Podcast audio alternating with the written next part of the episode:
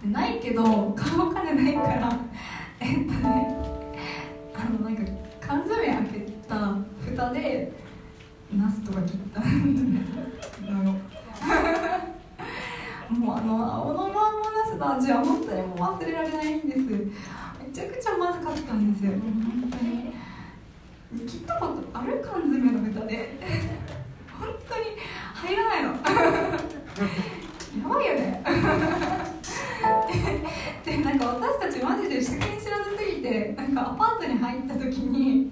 なんかどういう設備がこうあるのかって知らないからあの最初に照明器具がついてないってこと知らなくてでクーラーがついてないのも知らなくてでも買うお金ないから1年間クーラーなしで過ごしたんですよ。であの照明器具もなんか2個だけ IKEA でなんかすごい安く売ってたなんか間接照明みたいなやつ買って それをとりあえずあの食卓につけて、まあ、あとはいいかって思ってあの電気なかったんです。信じられますかこの令和の時代に。あのなんかマジで夜になると服が選べないんですよ。なんか手作りで。これかな。これかみたいな。着るかみたいな。感じでそのそういう生活が最初の1年続いて。えっとね。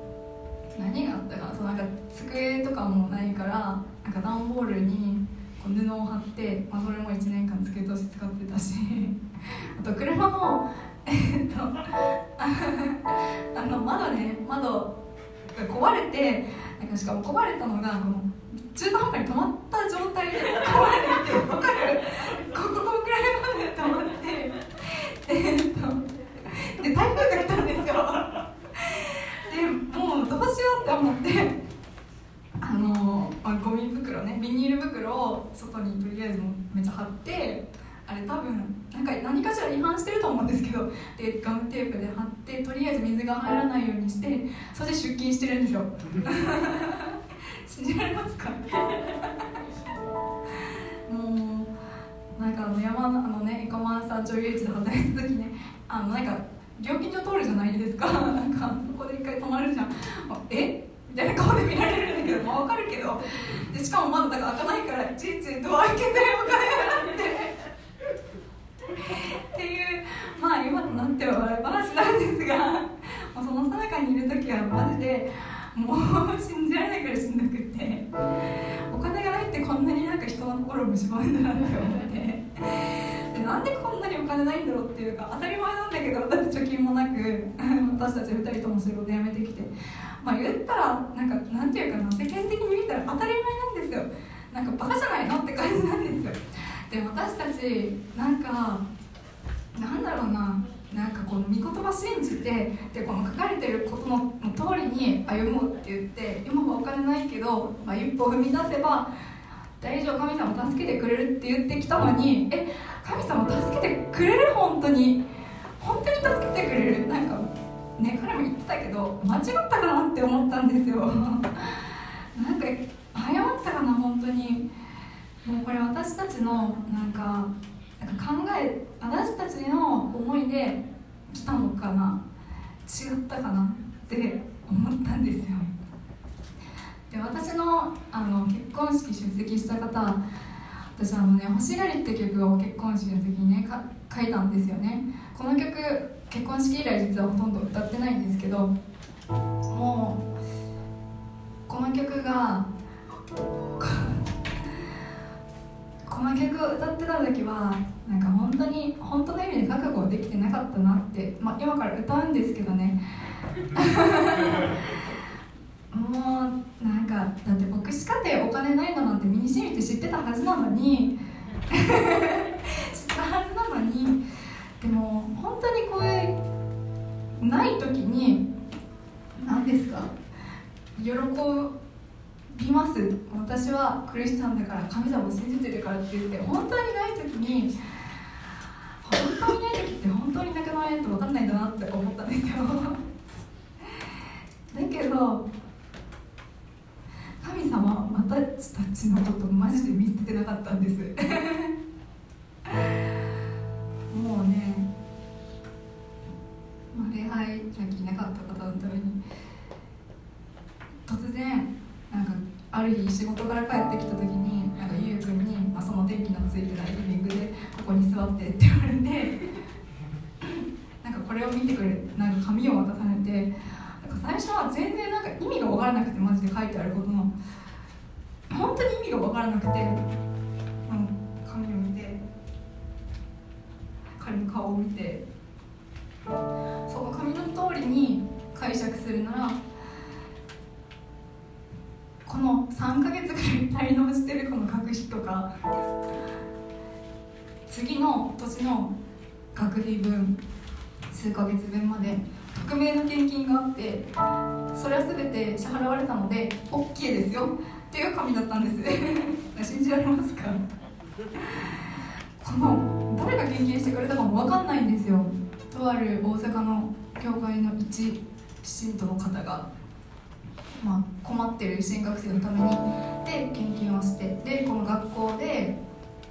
まあ、その会議が行われてこのお金を花城夫妻のためにってくださったんですなんかこんなにはっきり分かりやすい形で示してくださるんだなって思ってこのお金もういろんなこといろんなことがもう本当に頭をビビったんですけど本当にまず真っ先に私たちは見捨てられてなかったんだって思ったんです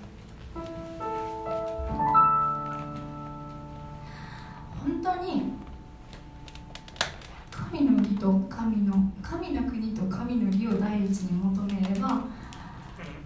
全てのものは与えられるんだなって分かったんですよじゃあまあその結婚した時のね私の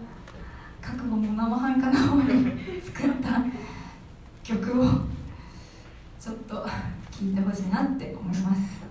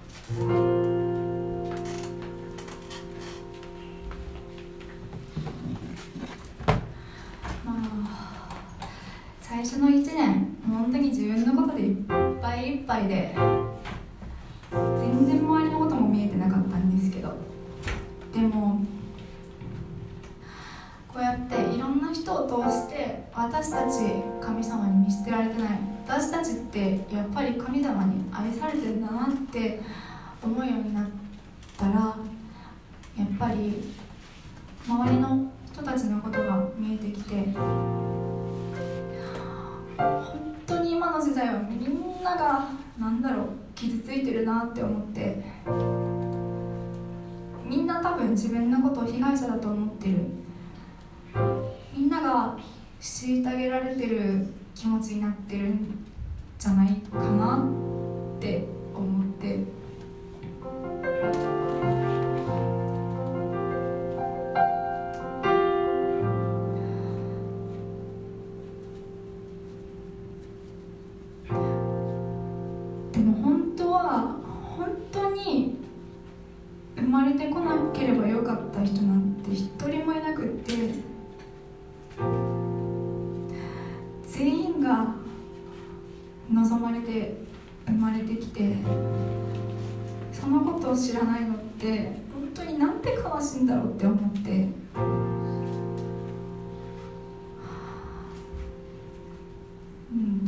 えて、まあ、音楽を通してもそうですけどでも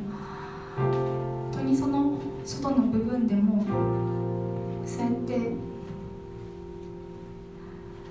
あなたはどれだけ自分のことを認めなかろうがどれだけ愛せなかろうがそれにかかわらず愛されてるっていうのを